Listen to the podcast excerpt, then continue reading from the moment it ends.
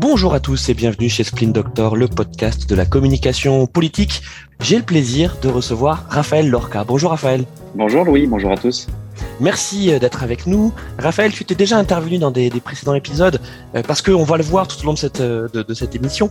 tu as mille vies déjà, hein, bien que tu sois bien que tu sois jeune, et on a eu le plaisir de t'entendre sur la politisation des marques dans l'Amérique de, de, Trump. Et on va voir que finalement cette, je vais pas dire cette passion, mais en tout cas ce sujet d'étude pour les extrêmes que, que, que, tu as depuis maintenant quelques années prend tout son sens pendant cette campagne présidentielle. pour repartir, euh, on va dire, du, commencement hein, de, ton parcours, à la base, en fait, tu as fait une école de commerce. C'est ça, Raphaël? Alors tout a commencé là, effectivement. Moi, j'ai j'ai atterri dans une école de commerce qui s'appelle l'ESCP Europe, alors qu'aujourd'hui c'est rebrandé ESCP Business School. Mhm. Un peu par hasard, c'est-à-dire que moi j'avais fait je fais partie de ces gens qui ont fait prépa pour faire prépa parce que j'adorais l'idée de de me préparer à haute intensité à des concours.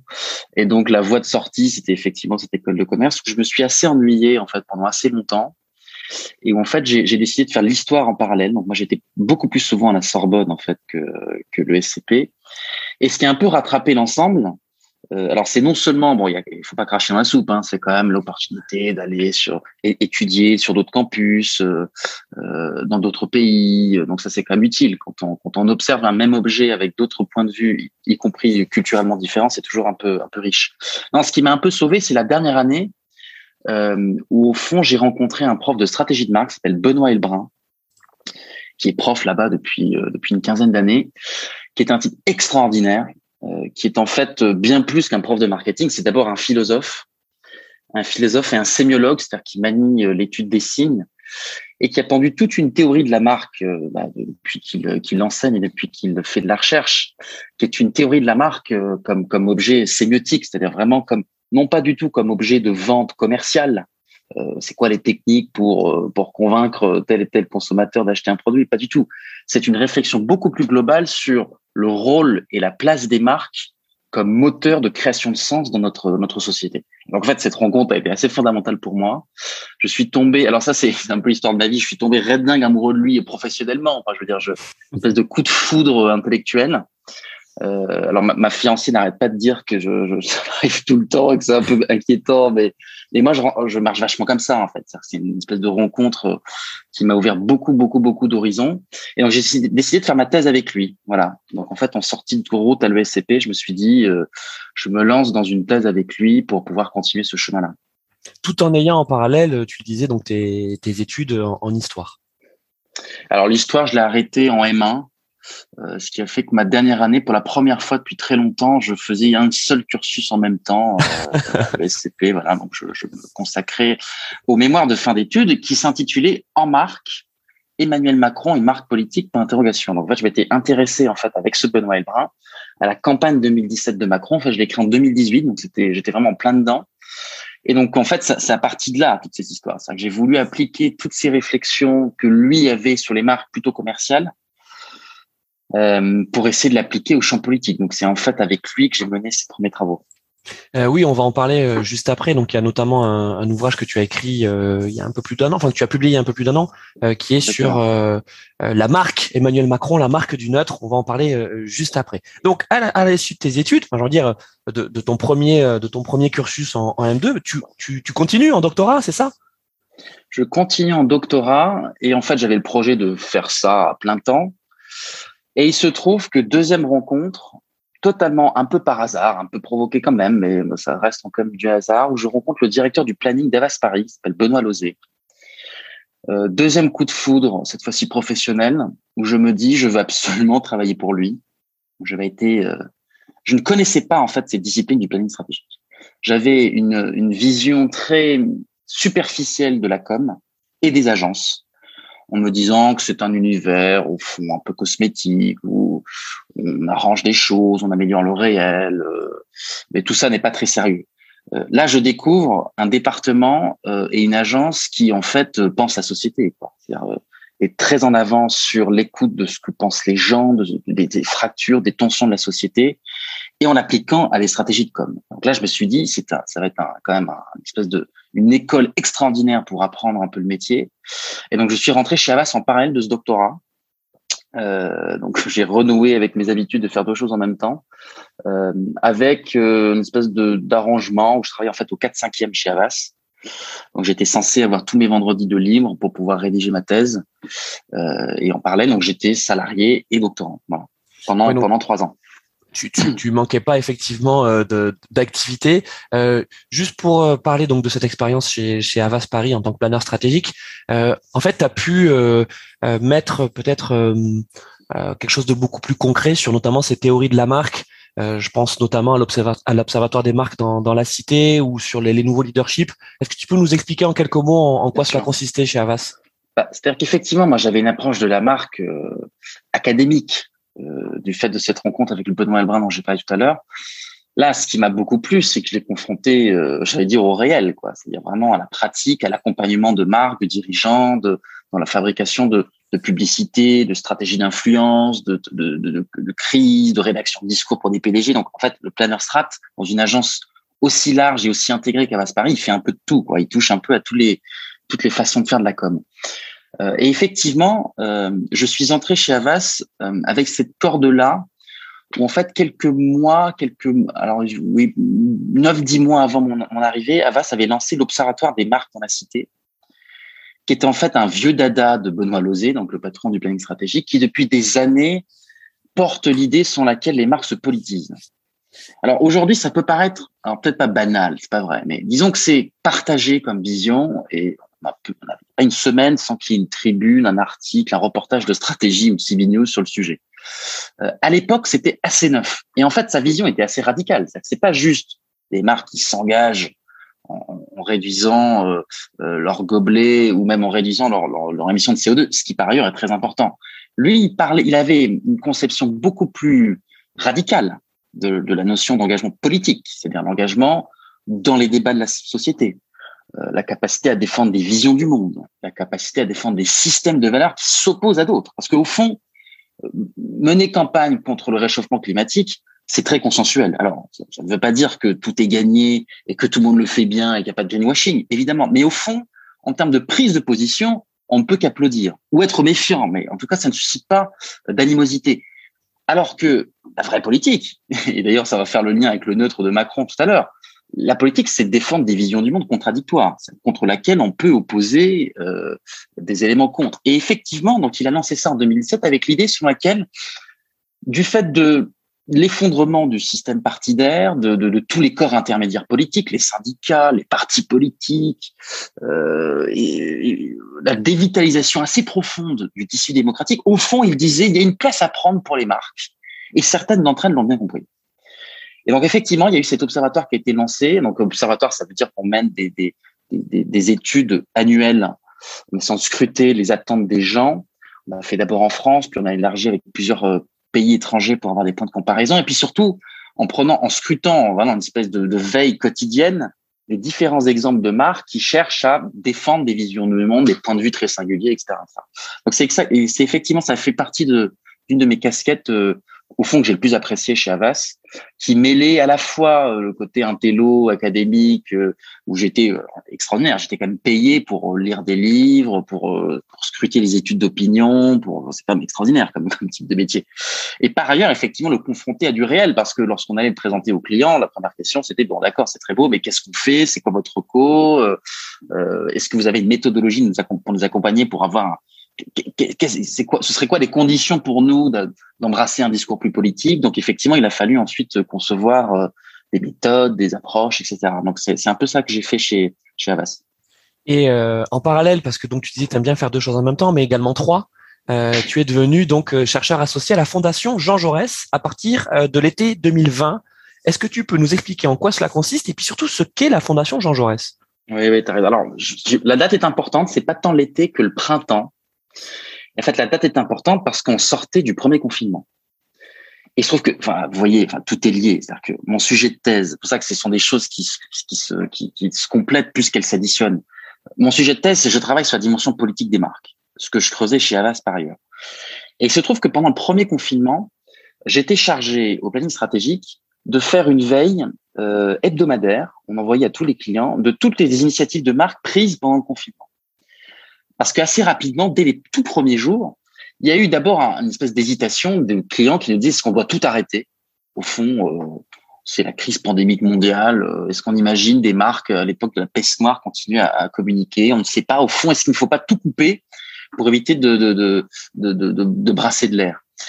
Et en fait, elles ont toutes prises le, le, le virage exactement inverse, c'est-à-dire surcommuniquer. Alors non pas pour vendre des produits des services, mais pour être au plus près des gens dans cette période et être utile dans cette période. C'est-à-dire vraiment chacun dans leur domaine. Alors ça, ça passe de euh, la RATP qui met en place des bus euh, spéciaux pour acheminer les, les personnels soignants euh, plus rapidement à l'hôpital.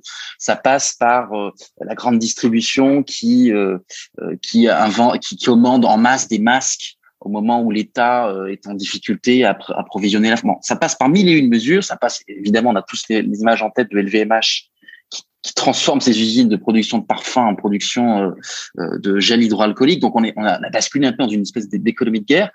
Et au fond, c'était une période passionnante à observer, euh, encore une fois avec cette double casquette, praticien, parce qu'au fond, on nous posait la question toutes les semaines, qu'est-ce qu'on peut faire nous en tant que marque? On a de l'argent, on a des équipes mobilisées, mais au fond, on n'a pas trop d'idées. Aidez-nous à trouver la bonne solution pour être le plus utile, le plus en cohérence avec le besoin des gens et en cohérence avec ce qu'on est. Euh, en tant que marque et ce qu'on sait faire.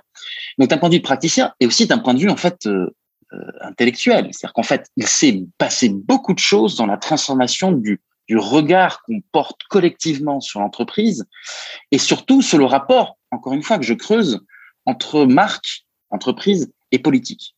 Et il se trouve, c'est pour ça que j'en viens à la Fondation Jean Jaurès, qu'en sortie de confinement, euh, lesté de, alors je crois que c'était 11 notes, hein, ça a duré 11 semaines, je crois qu'on a fait ça pendant, 11 semaines, lesté de ces 11 semaines d'observation avec, avec des centaines d'exemples, je me suis dit, je vais essayer d'en faire une espèce de synthèse sur la transformation du rôle de l'entreprise pendant le confinement. Et donc, j'ai intitulé cette note l'entreprise providence, parce qu'il m'a semblé que dans cette période-là, il y avait la tentation pour un certain nombre d'entreprises françaises et mondiales, pour le coup, c'était un phénomène assez partagé, en tout cas en Occident, euh, avec l'idée qu'on pouvait s'arroger des prérogatives régaliennes qui étaient autrefois dévolues à l'État. D'où cette notion d'entreprise providence, là vraiment avec cette idée de, de, redistribution, de protection sociale, de protection symbolique, qui avait été très forte pendant le premier confinement.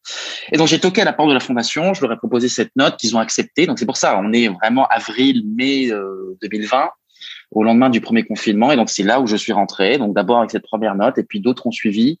Euh, d'abord sur un angle très marque, très entreprise, et puis j'ai produit un certain nombre de notes ensuite plus euh, plus politiques, euh, d'analyse plus électorale, puisque la campagne présidentielle aide à avoir ce type d'analyse. Donc, le... pardon, j'ai pas répondu à ta question, Louis. Oui. La Fondation Jean Jaurès, oui, tu as raison. Donc c'est un think tank. En deux mots, c'est ce qu'on appelle un think tank.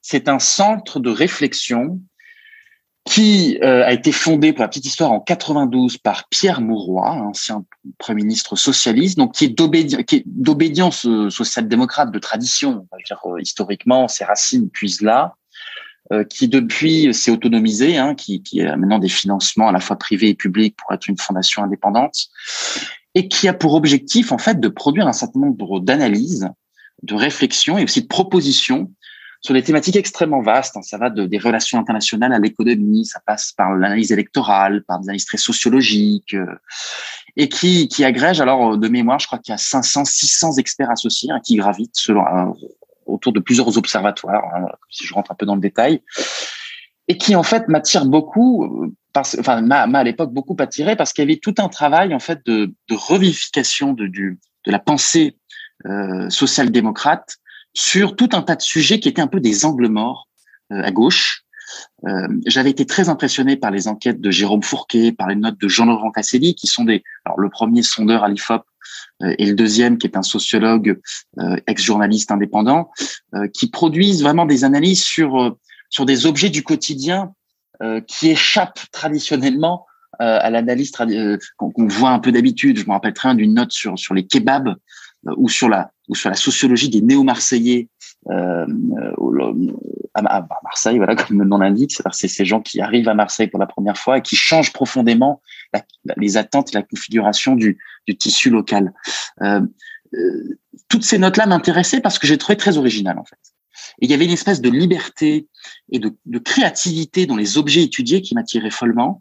Et donc, j'ai voulu absolument y entrer. Donc, j'ai utilisé cette note-là pour y entrer. Et donc, je suis, très heureux d'en faire partie depuis effectivement ce, ce, printemps 2020, où il y a une, c'est une communauté de gens en fait. C'est ça qui est fort. C'est au fond, on cherche tous ça. On cherche tous des, des endroits où où il y a des liens, où il y a des échanges, où, et on s'enrichit mutuellement. Et c'est le cas à cette fondation qui qui agrège des gens extrêmement différents avec des, des profils et des des aptitudes très différentes. Et je trouve ça extrêmement enrichissant de pouvoir croiser ces analyses un peu au quotidien. Tu parlais de, de Jérôme Fourquet et Jean-Laurent Casselli. Euh, ce sont euh, entre autres hein, les, les, auteurs de La France sous nos yeux, euh, donc qui est sorti, il me semble, euh, l'an dernier, et donc qui euh, propose une une radioscopie de, de la France sous toutes ses facettes, avec bien sûr la partie sondage et études d'opinion avec Jérôme Fourquet, et puis la partie un peu plus sociaux et les enseignements qu'on peut en tirer avec Jean-Laurent Casselli. Donc un think tank qui progressiste, hein, donc comme tu le disais, plutôt plutôt marqué à gauche, mais ça ne veut pas dire dépendant des, des partis à gauche. C'est plutôt d'inspiration politique. Euh, et donc aujourd'hui, Raphaël, tu es donc toujours expert à la Fondation Jean Jaurès. Tu as quitté euh, Avas il y a maintenant euh, un an et peut-être que tu vas nous expliquer pourquoi. tu as, je crois maintenant écrit deux essais, c'est ça hein Tu en as ton deuxième essai. quel est le quel est l'avenir de, de, Raphaël Alors effectivement, j'ai pris la décision de partir de l'agence en l'été 2021. Voilà, ça fait moins d'un an quand même. Euh, décision très difficile parce que j'étais très heureux, euh, j'étais très épanoui, je faisais des choses que qui me plaisaient beaucoup, avec des gens que j'aimais beaucoup, que j'aime d'ailleurs toujours, toujours beaucoup. Euh, mais en fait, cette question de la thèse euh, en parallèle euh, m'a beaucoup taraudé. Je n'arrivais pas à la réaliser, en fait. Cette histoire du 4-5e est une fausse solution, ça qui fonctionne tant qu'on est dans un modèle où on suit des cours, on se forme, ce qui a été mon cas, parce qu'en fait, je l'ai pas précisé, mais j'ai fait une thèse non seulement avec Benoît Elbrun, mais avec une linguiste Marion, Marion Carrel à l'EHESS. Donc, je suis doctorant officiellement en, philosophie du langage euh, à l'EHESS, l'école des études en sciences sociales, mais sans que je n'ai fait aucun de, sans avoir fait aucune étude de linguistique. Donc, il a fallu pendant un certain nombre d'années euh, me former. C'était le cas pendant les trois premières années.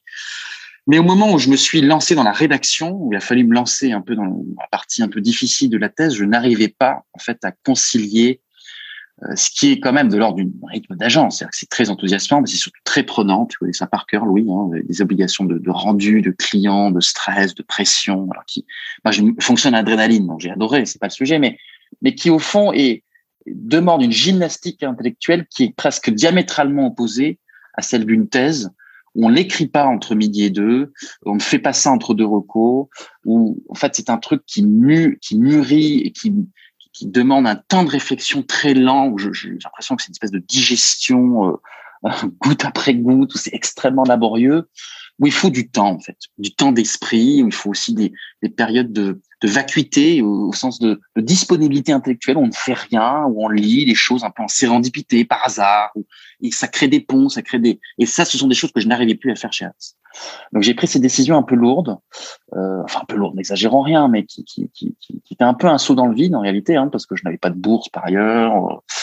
Euh, et il se trouve que c'est bon après, puisqu'on est dans une conversation intime, Louis, je peux, développer ce type de, de, réflexion. Il se trouve que ma copine au même moment me dit, euh, euh, écoute, on a passé deux ans, des petits logements parisiens, confinés, etc. Est-ce qu'on n'a pas envie de reprendre l'air? Étudiants, en fait, on a beaucoup voyagé, on va voyager ensemble. Et donc, on est parti, on a tout lâché, boulot, appart, vie euh, parisienne, on a tout lâché pour faire un petit séjour en, Amérique latine. On est resté trois, trois mois et demi entre la Colombie et le Mexique pour se ressourcer, pour voir autre chose et, et, prendre un Ça, c'est l'an dernier, c'est euh, automne 2021. C'est entre euh, août et novembre. Très bien. Août et novembre 2021. Ou alors pour la petite histoire où je suis en fait l'éruption de Zemmour à ce moment-là, mais de très très loin. En fait. Au tout début du voyage, j'avais cette, euh, cette alternative. Est-ce que je joue vraiment le, le backpackers intégral? C'est-à-dire je coupe tout. Je ne donne plus de nouvelles ou je, ou je, je, je prends le minimum le minimum. Je prends une cabine téléphonique pour appeler ma mère toutes les semaines pour la rassurer, qui était quand même paniquée à l'idée que je me fasse kidnapper par des narcos, hein, parce que Colombie Mexique, c'est même pas forcément dans, dans l'imaginaire les pays les plus safe, alors que par ailleurs, euh, c'est le cas. Hein. Je ferme la parenthèse. Non, j'avais le choix entre ça et puis me dire, quand même, je, je, je continue à suivre. Il y a une période électorale qui suit derrière. Je ne sais pas du tout ce que je vais faire, mais et en fait, j'ai pris cette décision-là. Euh, alors, light, hein, de façon légère et que ce soit un peu invisible dans mon quotidien pour éviter de déranger ma, copine qui elle avait voulu faire un voyage beaucoup plus intégral. et en fait, j'ai suivi Zemmour de là, où très vite, je me, je me dis, il y a ça va provoquer quelque chose de durable, en fait, quoi qu'il advienne. Rappelons-nous quand même. Aujourd'hui, ça paraît, ça paraît loin, mais rappelons-nous. Au départ, on disait, il fait tout ça pour le rendre son livre. Ça ne durera pas. Il n'aura pas ses signatures. Enfin, il se présentera même pas. Il a beaucoup à perdre, etc. Et très vite, je me dis, en fait, peu importe. Euh, là, il se passe des choses euh, dans le débat public, dans la façon de fabriquer l'opinion. Il se passe des choses à l'échelle de l'extrême droite et à l'échelle du pays qui méritent d'être étudiées de très près. Et donc, j'ai commencé en fait à amasser euh, des lectures avec ma petite liseuse que j'avais apportée à lire beaucoup d'ouvrages sur le sur l'extrême droite où je me suis je n'avais jamais lu euh, euh, Barès, je n'avais jamais lu euh, Jacques Berville, euh, tous ces auteurs on se réclame Éric Zemmour. Donc je me suis dit je je vais me me plonger dans cette culture d'extrême droite qui n'est pas du tout la mienne euh, j'observais l'extrême droite d'un point de vue de, de citoyen, en lisant vaguement les articles du Monde. Euh, et là, je me suis un peu replongé dans cette histoire-là, et je me suis dit, il y a peut-être l'opportunité d'en faire quelque chose, de, de proposer une réflexion, c'est vraiment ce qu'on appelle un livre d'intervention, c'est-à-dire un livre court, plutôt engagé, euh, qui donne des, des grilles d'analyse euh, dans la perspective de la présidentielle. Et donc, c'est exactement ce que j'ai proposé à mon éditeur, qui a tout de suite accepté, euh, avec beaucoup de avec beaucoup de courage et beaucoup de confiance de leur part parce que le brief de départ était quand même très maigre hein. je dis vous travaillez sur l'extrême droite. Alors je sais je savais même pas si c'était sur Zemmour si c'était sur Le Pen si au fond et au final j'ai fait les deux parce que je pense que c'est la confrontation des deux qui se passe quelque chose d'intéressant d'analyse et donc ça a donné ce petit livre qui est sorti euh, ben, c'est sorti il y a un mois maintenant. C'était sorti euh, mi-février depuis un mois. Les nouveaux masques de l'extrême droite donc toujours aux éditions de l'Aube qui proposait une réflexion sur la façon dont l'extrême droite, euh, au fond, euh, mène des stratégies de fabrique d'opinion et des stratégies d'influence pour être omniprésentes dans le débat public. Si je devais le résumer d'un mot, c'est ça. C'est essayer de proposer une réflexion qui n'est pas de l'ordre de la réflexion de politologue ou de sondeur, une réflexion de communicant ou alors pour je reprends ma casquette de stratégie de marque au sens vraiment de stratégie de signe. Qu'est-ce qui est mis, dans quelle intention, euh, comment est-ce qu'on analyse des affiches électorales, les scénographies proposées, les mots qui sont émis, et qu'est-ce qu'est-ce qu'on peut en tirer en termes d'analyse un peu politique, quoi. Voilà. Quand on suit quand même ton ton, ton parcours, hein, qui est déjà qui est déjà très riche, il y a quand même beaucoup de cohérence, puisque euh, avant hein, de parler donc euh, de, de, des nouveaux visages de des, des, extrêmes, revenons sur la marque Macron, hein, donc euh, ce premier essai que qui est paru l'an dernier. je crois que c'était la marque Macron, les désillusions au pluriel du neutre. Absolument. Et donc, euh, finalement, la lecture en, en marque euh, de la politique, c'est quelque chose qui est assez nouveau en France. On le voit plutôt euh, dans les cultures anglo-saxonnes. Qu'est-ce qui a fait que, que tu as décidé de transposer la grille de lecture de la marque aux politiques? Alors le pourquoi euh, presque biographique est peut-être moins intéressant, mais en fait c'est comme dirait l'autre, quand on a un marteau, on voit des clous partout. Quoi. non mais voilà, j'étais en fait en train de, de, de, bosser sur la stratégie de marque en M2, comme j'ai précisé tout à l'heure, et il y avait cette campagne Macron. Et au fond, je me dis, euh, c'est étonnant, c'est-à-dire qu'il ne mène pas simplement une stratégie de com, il me semble que c'est beaucoup plus largement une stratégie de marque. Et en fait, j'avais quand même des petites intuitions où je regardais son entourage et je voyais Ismaël Emelien, je voyais Adrien Taquet, je voyais Benjamin Griveaux, je voyais tous ces gens qui, au fond, ont une culture de la marque, qui bossaient en tant que communicants, qui ont bossé dans des agences, qui ont bossé dans des grosses boîtes, dans des fonctions euh, de, de, de responsables de com. Et je me suis dit, euh, c'est pas tout à fait par hasard.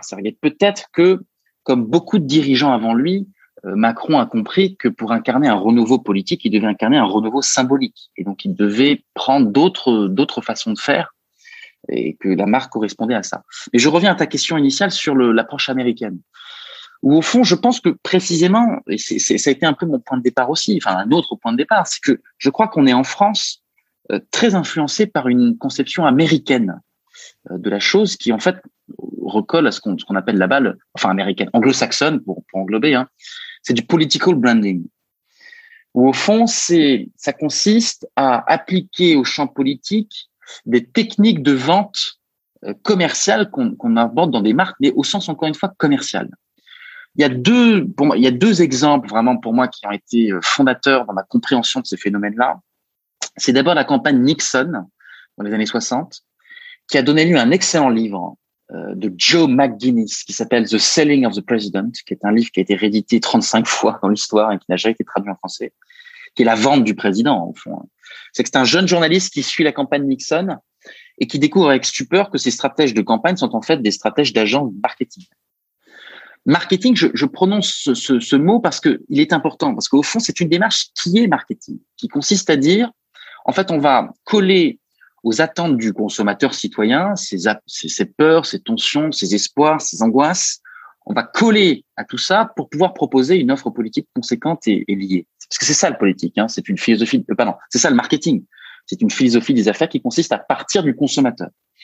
Tandis que la marque, me semble-t-il, je, je le glisse ici, euh, a un point de départ différent, c'est qu'elle ne part pas du consommateur, elle part d'un projet elle part d'un système de valeurs, elle part d'une vision du monde. Donc c'est tout à fait différent. On a une logique de demande d'un côté, une logique d'offre de l'autre. Et deuxième exemple que je voulais mentionner, toujours anglo-saxon, qui n'est pas aux États-Unis mais plutôt en Grande-Bretagne, qui est la campagne Tony Blair en 97. En fait, je lisais les mémoires de, son directeur de campagne et qui expliquait que c'est une agence de publicité qui avait beaucoup agi à l'époque et qui disait au fond, euh, Tony Blair, il est à la tête d'un vieux parti, hein, qui est le Labour Party, hein, qui, est issu d'une création euh, originale des, syndicats travaillistes euh, britanniques à la fin du 19e, et qui au fond dit, bah, vous incarnez la modernité, vous êtes jeune, vous voulez un, votre stratégie politique et, la, la, third way, hein, la troisième voie, hein, qui avait été théorisée à l'époque par un grand sociologue qui est Anthony Giddens, qui disait non, pas, c'était ni le socialisme ni le capitalisme, une espèce de troisième voie intermédiaire, euh, donc plutôt social-démocrate, dans, dans, mais, mais social-libéral, disons, voilà. Ou qu'on appellerait le centrisme chez nous.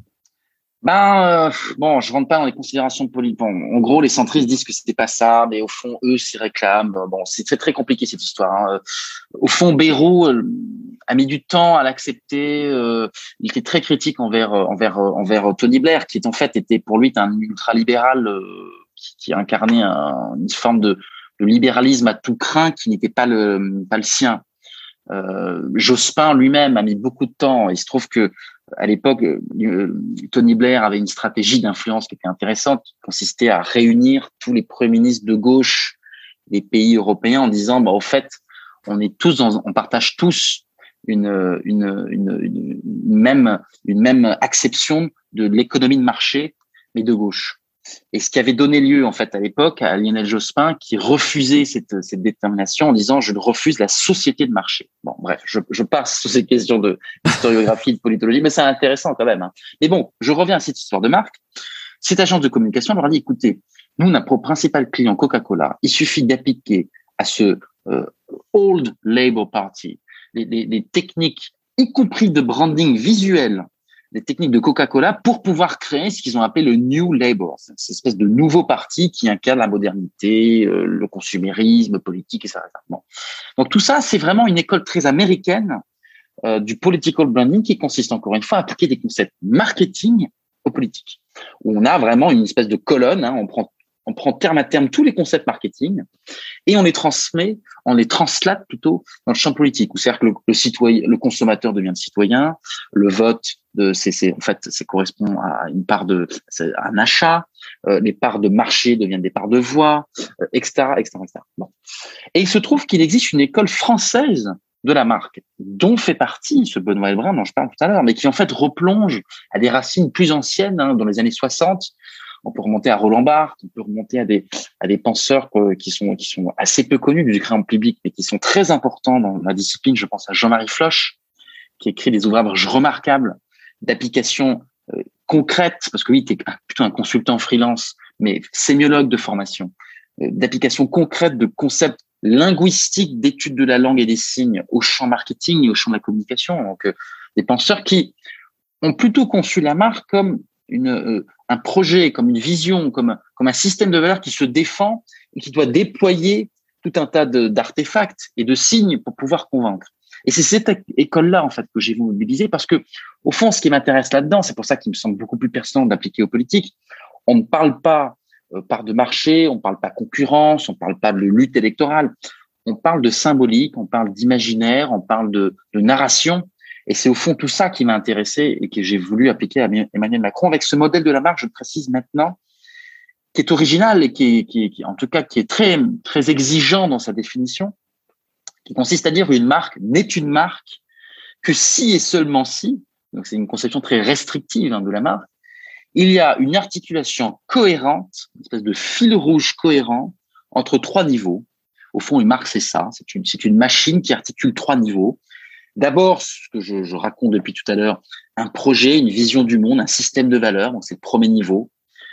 Tout ça est mis en, en, récit dans un deuxième niveau qui est le niveau narratif. En fait, on va raconter une histoire autour de ce projet qui est vraiment très immatériel. Hein. On parle de valeur. Alors, c'est une marque qui se construit sur un triptyque qui peut être virilité, euh, euh, modernité et transgression, par exemple, hein, pour prendre un système de marque comme comme Diesel ou comme ou comme Marlboro.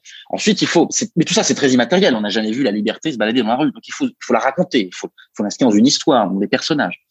Et ensuite, le dernier niveau, c'est le niveau dit esthétique. Ça correspond, en fait, à tous les éléments qu'on voit, nous, consommateurs. C'est vraiment les couleurs, euh, l'affiche, la typographie, euh, le produit, quand il s'agit d'une marque commerciale, euh, le discours, les mots qui sont proposés, etc., etc., etc. Donc, ces trois niveaux, axiologique, hein, qu'on appelle axiologie en philosophie des valeurs. C'est vraiment un choix de valeur plutôt qu'une autre, niveau narratif et niveau esthétique. Euh, et c'est une définition que je disais qui, est très restrictive parce que, en fait, ça explique la raison pour laquelle certaines entreprises qui ont des logos ne sont pas forcément des marques. Parce que disposer d'un logo, c'est effectivement être à ce niveau esthétique. On a euh, un ensemble de couleurs, de signes, de slogans, etc. Mais la question, c'est est-ce que quand on creuse au niveau infra, inférieur, est-ce que c'est l'émanation cohérente, la résultante cohérente d'un récit, d'un système de valeurs sous-jacent? Euh, Pas toujours, et même rarement en réalité. Et on se rend compte qu'il y a, beaucoup d'entreprises qui ne sont pas des marques. C'est là la distinction, c'est que l'entreprise c'est un collectif de gens euh, qui œuvrent à la production d'une offre de produits et de services, et la marque c'est l'émanation symbolique qui répond selon cette école-là, hein, selon cette théorie, mais que je trouve très juste, hein, qui répond à un certain nombre de critères pour pouvoir euh, prétendre être une marque. Donc voilà, en fait, c'est ça que j'ai voulu appliquer à Emmanuel Macron. Euh, alors d'abord en 2017, c'était l'objet de mon mémoire de fin d'études, et en fait, et ensuite beaucoup plus largement dans sa pratique du pouvoir et dans son évolution sur les sur les quatre premières années, parce que je l'ai je l'ai publié en fait un an jour pour jour avant le avant le premier tour. Je l'ai publié en avril 2021. Merci Raphaël. Et donc si euh, si Macron est la marque du, neutre, encore faut-il euh, définir hein, ce qu'on entend euh, par par neutre. Est-ce que est-ce que ça veut dire sans saveur ou est-ce que ça veut dire justement qui réunit toutes les saveurs? Alors effectivement, je reviens au neutre parce qu'en fait la question c'est quel est le pro, quel est le système de valeurs sur lequel s'est construit le macronisme en 2017 qui est une réponse très compliquée en fait parce que quand on quand on pense spontanément des premières valeurs, la transgression, la modernité au fond, on a plein d'exemples un peu contraires, ce qui nous disent en fait au fond, euh, d'accord, il, est tout ça, et on peut l'étayer, on peut le donner des exemples, mais il est aussi autre chose. Ou au fait, on se rappelle que Macron, dès 2016, euh, même dès 2015, pardon, ministre de l'économie, il fait un grand discours pour prôner Jeanne d'Arc, qui ne mhm. correspond quand même pas tout à fait à la Startup Nation, aux côtés de Philippe de Villiers à l'époque, qui aujourd'hui aux côtés d'Éric Zemmour, c'est qu'on voit un peu les parcours des uns et des autres. Euh, c'est quelqu'un qui, par ailleurs, euh, dès le départ et dès ses très longs entretiens au, journal euh, Le 1 à l'été 2015, théorise une philosophie du pouvoir euh, qui, en fait, déclare tout de go, et c'est quand même hallucinant de relire ça aujourd'hui, il dit, je crois qu'il y a dans la politique française un absent qui est la figure du roi. Il théorise l'idée selon laquelle le peuple français n'a jamais voulu la mort du roi et aujourd'hui s'en mord les doigts. C'est ça son analyse à lui. Hein et au fond qu'elle a voulu réinvestir cette figure du roi dans des dans des dans des, dans des hommes forts. Il dit ce sont les moments napoléoniens et les moments gaulliens ou gaullistes pardon, euh, et que par ailleurs en dehors de ces moments-là, la société française est en crise. c'est une conception quand même très particulière de l'histoire qui consiste à dire, euh, contrairement au récit dit de gauche, hein, où au fond la gauche commence son histoire politique euh, à la Révolution française. Euh, et au fond, Macron dit, je, moi, je remonte euh, bien avant la République. Et la France, c'est aussi la monarchie. Et donc, il va se recueillir sur la tombe des rois de France, à Reims, à, à, Basilique Saint-Denis, etc. Bon, tout ça pour dire que euh, ce personnage est complexe. Euh, certains diront il y a, il y a du en même temps, mais en fait, en même temps, c'est une facilité de langage. En fait, tout ça, c'est une, c'est une, c'est une, une, une, conséquence langagière. Mmh il faut essayer de remonter si je le place à mon niveau, là, en même temps, c'est une stratégie de signe, au niveau esthétique, c'est du langage, mais, mais à quoi ça correspond beaucoup plus profondément dans les niveaux? Et effectivement, donc, c'est là où j'ai une controverse avec mon directeur de thèse. Mon directeur de thèse me, me disant, bah, puisqu'il n'y a pas de vision du monde clairement affichée, il n'y a pas de système de valeurs stable, il n'y a pas de marque. Circuler, il n'y a rien à voir. C'est autre chose. C'est du marketing, c'est une stratégie de com avancée, c'est c'est de, de, la fumisterie, lui étant plutôt très à gauche. Euh. Bon, il y a un certain nombre d'ouvrages. C'est de l'agilité, pour reprendre la langue. Oui, ou on, peut, effectivement le, le, le, le, basculer à l'inverse, c'est une forme d'agilité, de, de, capacité d'adaptation, mais mais c'est pas une marque. Voilà, c'est là son propos. Et alors, je suis tombé sur une valeur qui précisément euh, permet d'articuler des contraires sans paraître contradictoire. Et cette valeur, c'est le neutre. Alors, le neutre en latin, c'est neuter, hein, c'est ni l'un ni l'autre. Et le neutre, ça consiste à, à en fait, euh, c'est toujours ce troisième terme, parce que ni l'un ni l'autre, c'est autre chose. Voilà, c'est, on n'est ni dans un camp ni dans l'autre, c'est une espèce de troisième voie.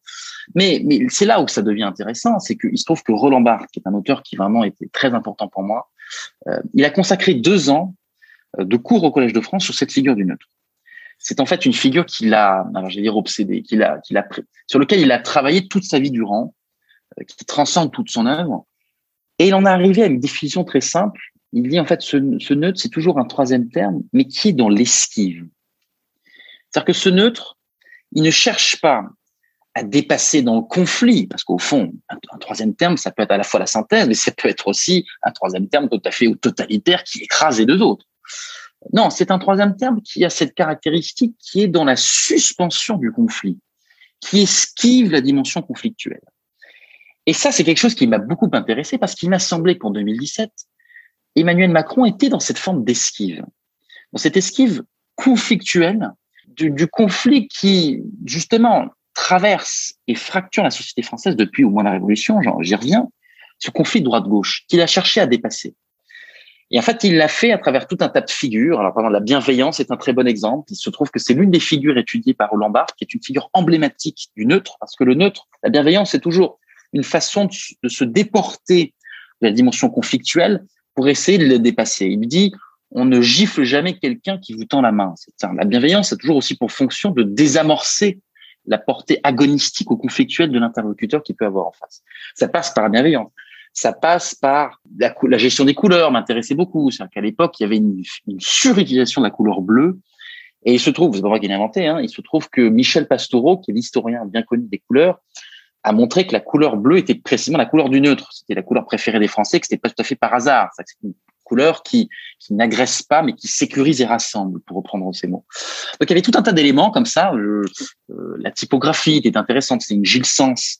La Gilles Sens, quand on se replonge dans l'histoire de cette typographie, c'est une typographie où, le brief initial dans les années 20, c'est un certain Éric Gilles qui l'a créé.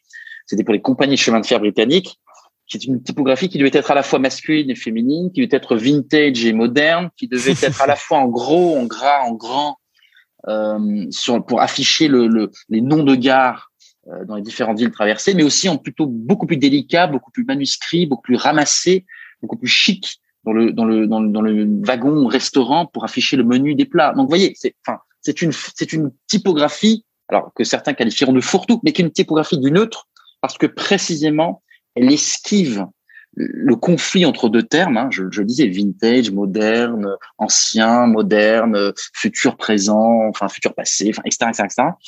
Euh, ça esquive ces dimensions-là et ça, et ça dépasse cette opposition binaire. C'est ça le neutre. C'est une capacité à dépasser l'opposition binaire pour pouvoir, euh, dans l'esquive, pour pouvoir proposer autre chose. Donc effectivement, euh, il y avait quelque chose d'extrêmement, je crois, enthousiasmant dans cette figure du neutre en 2017, parce qu'au fond, sa promesse fondamentale de 2017, ça consistait à dire on va pouvoir réformer la société française, mais dans, la, dans, dans le, quelque chose de très pacifique. C'est qu'en transcendant les luttes fratricides qui empêchent la France d'avancer. C'était ça, ces lectures de, de 2017, qui est très puissante. La France est bloquée, on va la débloquer par cette figure du neutre que je vais appliquer à l'ensemble des champs programmatiques pour faire en sorte de débloquer, de déverrouiller et de, et de, et de, et de lancer toutes les énergies françaises euh, euh qui étaient autrefois euh, bloquées. Et cinq ans plus tard, cette marque, elle a évolué. Euh, et puis peut-être aussi, on peut maintenant introduire les, les extrêmes. Quand on voit donc que finalement ça a été un quinquennat de crise, hein, euh, les gilets jaunes, euh, la pandémie, on est encore euh, dessus maintenant avec le, avec la, guerre en Ukraine, et, et, on voit que que ce soit Zemmour ou que ce soit Marine Le Pen à droite ou même un Jean-Luc Mélenchon à gauche propose des visions de, de, la société et de l'avenir, parce que c'est aussi ça la politique, hein, c'est de cette projeter radicalement différente de, de ce qu'Emmanuel Macron propose. Et cette fois-ci, en fait, on sait hein, quelle est la consistance de cette marque, puisque ça fait cinq ans qu'on l'éprouve. Effectivement, euh, il se trouve que, pour la petite anecdote, j'ai eu l'immense honneur de faire la matinale de France Inter avec Léa Salamé sur le, livre sur Macron. Et trouve qu'en toute dernière question, Léa Salamé me pose « Et alors, la marque Le Pen dans tout ça? Euh, Et alors, j'étais complètement déstabilisé, évidemment. Euh, et en fait, avec beaucoup de franchise, je lui ai dit Écoutez, franchement, moi, j'ai passé trois ans sur Macron, c'est beaucoup de travail je vais être incapable de vous bredouiller une réponse cohérente là en une minute, même pas une minute d'ailleurs, c'était vraiment dix secondes. Euh, mais promis, j'y travaillerai.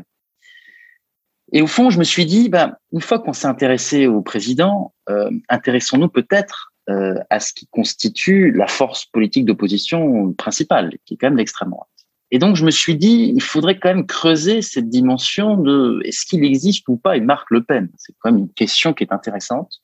Et alors, mon, premier élément de réponse a été de dire non.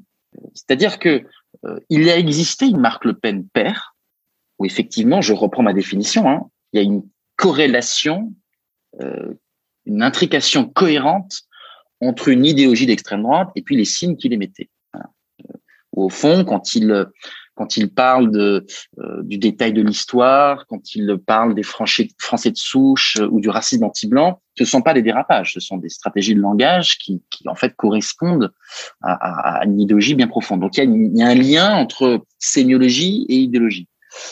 Or, il me semble que précisément tout ce qu'on a euh, regroupé autour de cette appellation de dédiabolisation, dans le cas de Marine Le Pen, qui est devenue, qui, qui, qui, est à la tête du Front National puis du Rassemblement National depuis 2011, ça a précisément consisté à s'écarter de cette marque familiale et à dire je vais décorréler le système de signes et de mon idéologie. C'est-à-dire je garde. Elle aurait pu faire le choix de faire un, travail de, de, de, fond sur le système idéologique.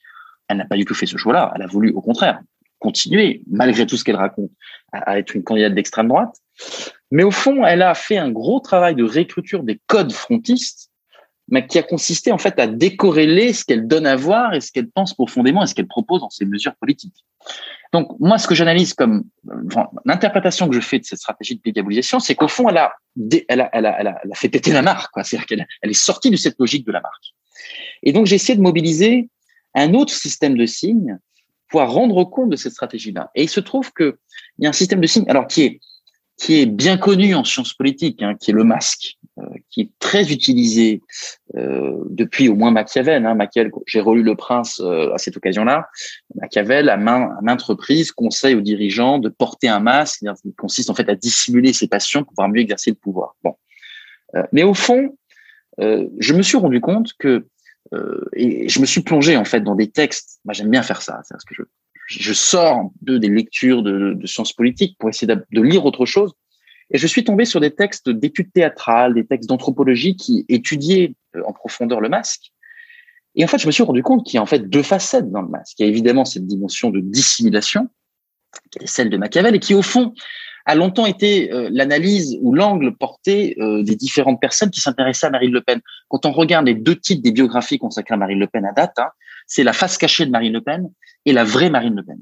Ce sont deux titres qui consistent à dire, au fond, il faut démasquer Marine Le Pen. C'est-à-dire qu'au-delà de ces signes, quand on gratte et quand on enlève le masque, au fond, on a des choses qu'elle ne veut pas donner à voir, mais qui sont réelles. Bon, euh, elle est beaucoup plus proche de son père qu'elle le, dit, bon, etc., etc. Euh, mais au fond, il y a une deuxième facette du masque qui est peut-être plus importante et plus intéressante, qui est le masque non pas comme dissimulation, mais le masque comme ostentation. C'est pour ça que je parle du théâtre et je parle d'anthropologie. C'est-à-dire que dans des cérémonies, euh, j'ai arpenté les, le Quai Branly pour essayer de me documenter sur la question, mais dans des cérémonies euh, en, en, Océanie, euh, ou, ou, pour reprendre, alors, cette fois-ci plutôt, plutôt en Europe, des balles masquées, que ce soit à Venise, à Vienne, à Versailles. L'objectif, c'est pas de dissimuler la figure de la personne qui, qui porte un masque. Au contraire, c'est de d'arborer une construction esthétique une construction plastique qui a pour vocation à se donner à voir et à se donner à lire. Donc c'est ce masque comme façade symbolique qui doit être interprété en tant que tel que j'ai voulu mobiliser. Euh, et donc c'est ça que j'ai voulu, c'est cet outil que j'ai voulu mobiliser pour essayer de, déconstruire les stratégies de signes. Alors d'abord de Marine Le Pen, et puis comme je vous racontais au départ, d'Éric Zemmour, puisqu'il me, je me suis rendu compte pendant ce voyage que, que si traiter l'extrême droite sans traiter Éric Zemmour, ce serait faire l'impasse sur un sujet, euh, ce serait une faute, enfin ce serait même pas envisageable en réalité. Et donc j'en suis abouti, j'ai abouti en fait à, à l'idée, alors toujours avec cette idée de, de révéler ou donner à voir la, part de construit dans ces signes-là, avec ces deux masques, Le Pen et, le masque Zemmour, qui au fond sont deux masques radicalement opposés l'un à l'autre. Euh, d'un côté, on a un masque neutre, et c'est là où ça m'intéresse, c'est qu'au fond, je crois que Marine Le Pen reprend les codes du neutre d'Emmanuel Macron en 2017 pour se les arroger. C'est quelque chose qui, je crois, a été très peu souligné c'est que bien sûr, elle, elle s'est construite en opposante politique numéro un, mais au fond, ces signes sont venus converger vers ceux de Macron. En fait, elle est venue euh, prendre un positionnement esthétique qui a largué les amarres avec les signes traditionnels de l'extrême droite pour venir plutôt embrasser ceux de Macron. C'est quelque chose d'assez contre-intuitif, où elle se revendique par exemple de la valeur liberté, on a de cesse de dire euh, je suis la candidate de la liberté, euh, qui n'est pas forcément une valeur euh, traditionnelle extrême droite, qui est plutôt celle de Macron en 2017, où elle vient revendiquer, retracer, revenir sur les sur les traces de Macron lors de son sacre en, mai 2017 au Louvre. Elle fait une vidéo où elle tourne, elle revient sur le Louvre, donc elle utilise le même symbole. Il y a tout un tas d'éléments comme ça dans sa, gestion des affiches, dans sa gestion des couleurs, dans, dans, ses mots, dans, qui me font dire qu'au fond, pourquoi elle utilise cette notion du neutre, et c'est là où c'est intéressant, c'est que son masque neutre lui sert en fait à arborer ce qu'on a souvent qualifié de stratégie de deuxième tour, donc en fait consiste à esquiver le conflit. C'est pour ça que le neutre est intéressant. C'est-à-dire que là, elle n'esquive pas le conflit droite-gauche, elle esquive le conflit du front républicain. C'est-à-dire que traditionnellement, lorsqu'elle arrive au deuxième tour, il y a un front massif qui supporte contre elle et qui fait que les gens qui même euh, dans l'éventualité même où il serait opposé aux idées d'Emmanuel Macron, en fait, voterait contre Marine Le Pen dans une optique de, de, containment, hein, vraiment de, front républicain pour lutter contre l'extrême droite. Et au fond, ce masque neutre a une stratégie politique bien ciblée qui consiste en fait à désamorcer l'animosité contre elle, à faire en sorte de démobiliser les électeurs dans un éventuel deuxième tour. C'est ça sa stratégie politique qu'elle mène depuis le début. Et à ce titre, Éric Zemmour, lui, est d'une formidable aide, parce que Éric Zemmour l'aide par effet de contraste, apparaît beaucoup plus modéré. On tape beaucoup sur Zemmour et donc on oublie de taper sur Le Pen, ou au fond, on a complètement évidé l'argumentaire anti-Le Pen, où, il lui suffit, encore une fois, par effet de contraste, de dire, bah, moi, je fais la distinction entre islam et islamisme, pour qu'immédiatement, elle apparaisse comme une sorte de François Bayrou de l'extrême droite, d'une espèce de modéré, de femme d'État, de, candidate républicaine. Donc c'est assez redoutable en réalité. Toutes les études d'opinion montrent, les unes après les autres, que tous ces traits d'image s'améliorent, qu'elle est beaucoup plus sympathique, qu'elle est beaucoup plus considérée comme inoffensive, euh, ou au fond, c'est la troisième personnalité préférée des Français, euh, d'après le dernier sondage ELAB, euh, ce qui est quand même quelque chose de remarquable pour une candidate d'extrême droite, hein, qui d'habitude est profondément rejetée dans la population. Bon, donc on, on, on le voit, euh, stratégie du, du, masque neutre chez, chez Marine Le Pen. À l'inverse, on a une stratégie qui est, qui, qui est, tout à fait différente chez Eric Zemmour, qui, qui est plutôt un masque de la radicalité, qui est ce qu'on appelle au théâtre un masque expressif. Le masque expressif au théâtre, c'est un masque où les traits sont démesurément convulsés. On retrouve ça beaucoup dans le théâtre euh, grec, euh, plutôt dans le théâtre tragique, et on retrouve ça beaucoup aussi dans le théâtre japonais, le théâtre no, où en fait les personnages arborent un masque avec une seule émotion, et pendant toute la pièce, c'est la colère, c'est l'indignation, c'est la tristesse, mais ils jouent avec cette, expression sur le visage. Et au fond, l'expression dominante de, de, Zemmour pendant toute cette campagne, c'est la radicalité. Et, en fait, euh, là où certains ont pensé que ce serait son, son plafond de verre, en fait, ça a été pendant longtemps son, son carburant. Et ce masque neutre, pardon, ce masque au contraire expressif, chez, chez Éric Zemmour a une vocation très précise, une fonction très précise, c'est une fonction signalétique. C'est qu'au fond, on comprend immédiatement le personnage. Et ça, c'est important parce qu'on le sait, il y, a, il, y a, il y a, un champ politique qui est structurellement euh, indifférencié, qui est structurellement désinvesti. Où la campagne n'intéresse pas. Et donc, quand on a quelqu'un qui est immédiatement lisible au premier coup d'œil, ça aide à passer le mur du son. Et donc là où Marine Le Pen, son masque neutre, est une stratégie de la force centripète, c'est-à-dire qu'au fond, on part de la marge pour arriver vers le centre en se moulant dans l'univers symbolique du neutre et des électeurs plutôt euh, plutôt modérés. Au fond, Éric Zemmour fait l'exact inverse. C'est une force centrifuge, qui part de l'idée, qui fait le pari qui va être capable de radicaliser, c'est-à-dire de transplanter vers la marge le centre de la société. Donc, Éric Zemmour, ce masque expressif, il sert de, radicalisateur. Au fond, son idée, c'est de dire qu'il peut faire basculer une partie des gens qui ne se déclarent ni modérés ni radicaux et qui, qui seraient à même, qui, qui n'avaient jamais été intéressés par le vote Le Pen, mais qui, par son système argumentatif et par son système de signes, les porteraient à être beaucoup plus radicaux à supposer euh, du fait qu'il y ait un électorat euh, acquis à, l'extrême droite. On parle de quoi? On parle de, de 30%, grosso modo, des, des, des électeurs qui, qui, qui, feraient partie de, de, cette réserve, si je puis dire?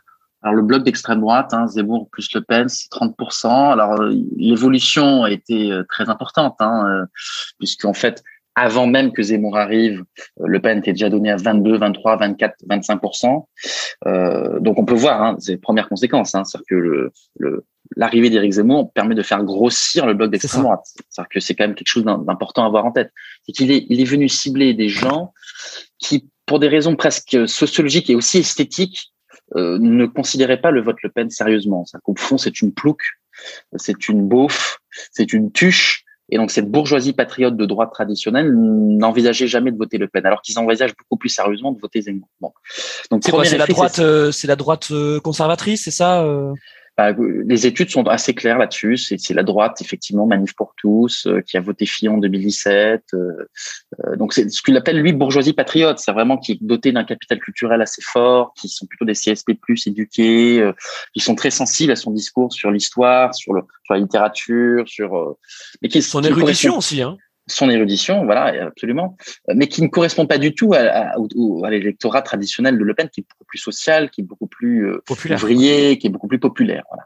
on a un peu un, un électorat à front renversé. Mais là où c'est intéressant, c'est que les reports de voix de l'électorat Zemmour vers Le Pen sont très importants. Ils sont de l'ordre de 80%. C'est-à-dire que ces gens-là, qui auparavant, encore une fois, n'auraient pas voté Le Pen en première intention, ni même peut-être en seconde, cette fois-ci, grâce entre guillemets à Eric Zemmour, ils ont, ils ont, Eric Zemmour sert de sas en fait, ou dans un deuxième tour, il voterait massivement pour Marine Le Pen. Donc en fait, Eric Zemmour, in fine, euh, on le voit, sert aussi de espèce d'abatteur de voix euh, qui manquait à Marine Le Pen pour franchir éventuellement cette marge de second tour qui, qui, contre laquelle elle avait un plafond euh, très important. Je le rappelle, hein, 2017, elle est à 33%.